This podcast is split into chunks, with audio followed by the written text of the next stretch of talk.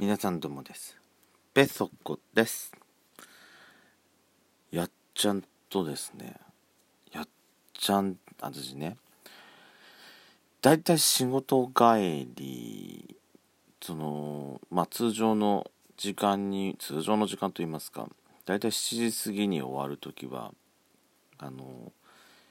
やっちゃんに電話かけるんですよ帰る時。あのまあもちろんハンズフリーですけどねハンズフリーでやっちゃんにかけながら帰ってくるっていうのが私の帰る時の定番なんですよだから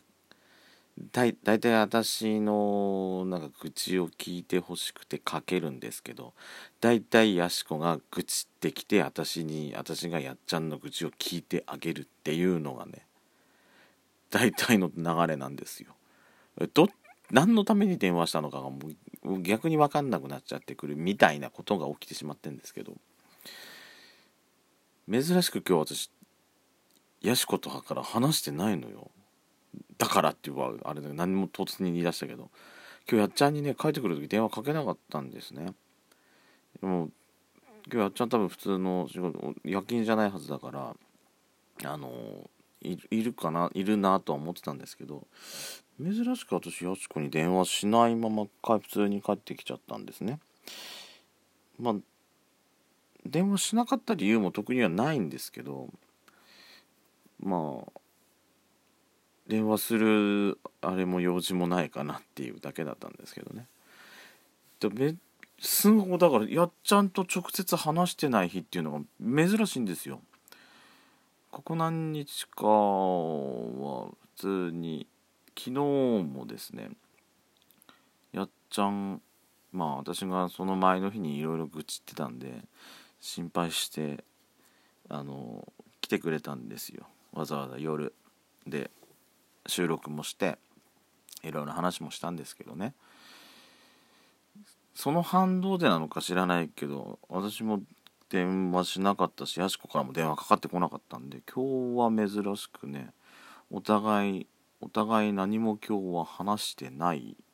日。まあそんな日があってもおかしくないっていうか、ま、それが普通っちゃ普通なんでしょうけどね。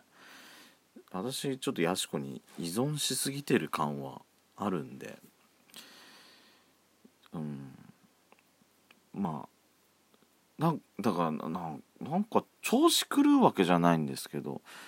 たまにはこういう日があってもいいのかもしんないのかな。やしこ的にもね。毎日毎日私からまた電話かかってきたとか思いながらあもうや大体やっちゃんのね食事中に私電話かけるところがあるんでまた来たよって思われてるのかもしんないの、うん、まあ明日はかけるかもしれないですけどね。ドスコイラジオスピンオフペソドコ。ペソコのそこそこ。どうでもいいこと。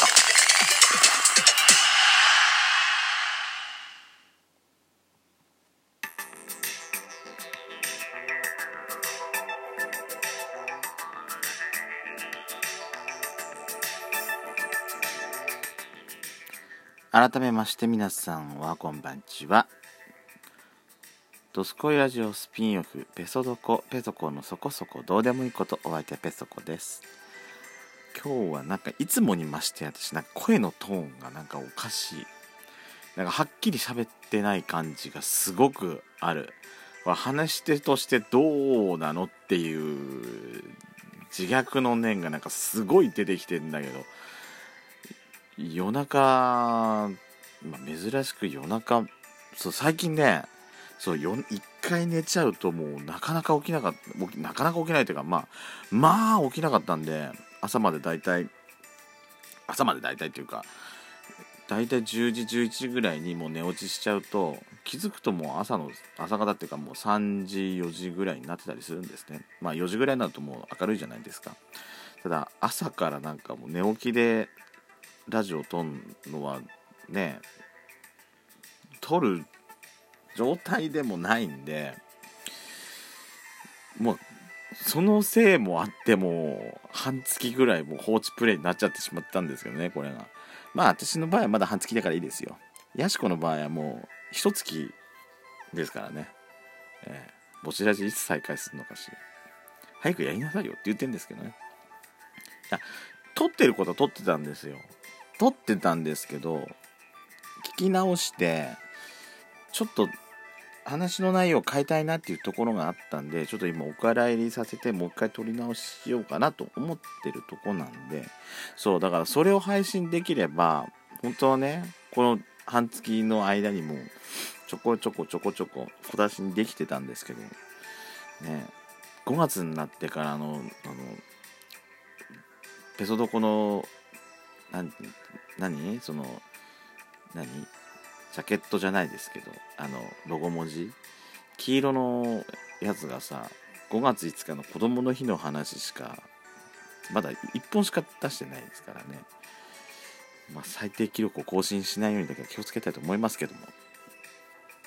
まあ、子供の日まあもう子供の日だってもうだいぶ過ぎちゃいましたけども、まあ、子供の日つながりじゃないんですけどなんか小さい頃幼い頃になんか勝手に思い込んでるっていうか勝手になんかこう不思議だ不思議だなっていうかもうどうなってんのかしらこれとか何かいろいろ疑問に感じてたことって、まあ、皆さんいろいろあると思うんですけどもでも今回は私がね私が勝手にも思い込んでたこといろいろあったもんであのー、そのことについてねお話をしたいかと思うんですけども私ほんとねロープウェイ好きって前からドスコイラジオでも言ってるかと思うんですけども私ねロープウェイが好きなんです。それあのー、まあ気づいた頃にはだと思うんですよね。幼稚園小学校上がる前ぐらいにはもうロープウェイ好きっていうのは感覚はあったんですよ。まあそれはその蔵王のロープウェイをね乗る機会が多かったこともあって行くとね大概乗せてもらってたん乗っけてもらったの連れてってもらって。あれってさ大人往復でさ2000とかしたりすんじゃない？いや無知でよかったまだ本当に。無知だからそんなことできたんだよね。これ知ってたら多分そんな毎回なんかお願い多分できないよ今のこの状態じゃ。だからやっちゃんと言ってもあの遊びに行ってもロープウェイってなかなか乗らないってところもあるんですけど。まあそのロープウェイ大好きだったんですけども私ねロープウェイ乗るじゃないですか。乗り込んでこうやって周りの景色だまあ、前まあ、動き出す前の時間なのかな。あのロープウェイってそのロープにあれってほらロープにロープっていうかワイヤーにガチってこう挟んでぶら下がってたりするタイプのあったりするじゃないですか。余計なお世話だと思うんですけどあれがね私途中でいきなりプランって外れちゃったりしてとんでもない事故になったりしないかなっていうのは私ねすごく考えたりしてたんですよ。もうもう怖いわと思って。もしくは万が一ロープウェイが途中で止まっちゃってでなんかねあのロープウェイの床から下になんか脱出避難してる映像を、まあ、小さい頃見てた見たことがあったんですよ。自分の身にもこういうことが起きちゃったらどうしようとかっていうその森の中にね降りるわけじゃないですか。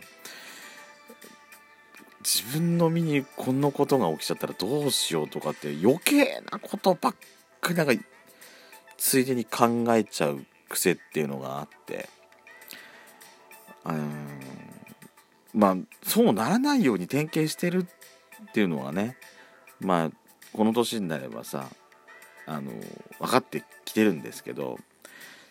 まあ子供の頃はねそんなことも考える考えることないままえー、不思議だな。なんでこここんなちゃんと外れないでちゃんと乗ってられるんだろうなっていうことの方がもう先行してねそんなに思うのは乗らなきゃいいんだけど好きだからね乗せて乗せてってなっちゃう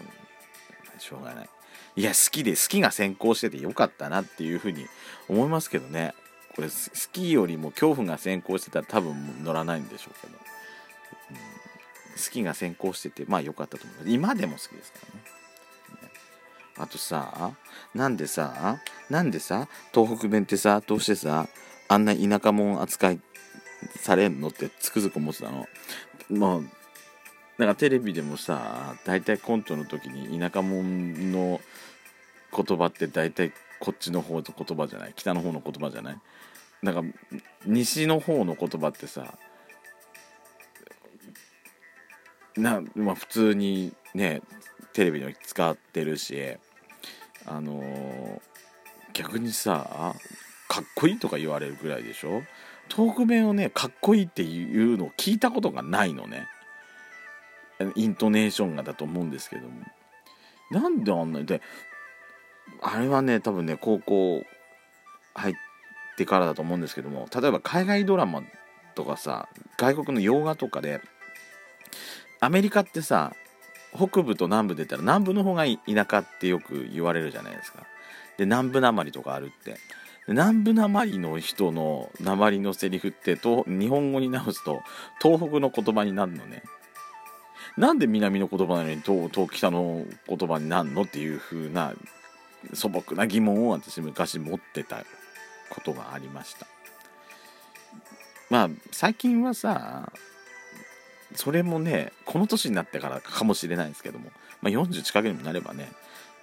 別にそんな田舎者の言葉とかっていう感覚もなくなってきちゃったんであの例えばほら県外の人と電話するじゃないですか。私もう顔が多分自分地元で話してからからだと思うんですけどもあのー普通にねなまって喋っちゃうんですよね。相手が言葉わからないかもしれないとか思ってんですけども。いやどうしてもねもう身に染みちゃってるの。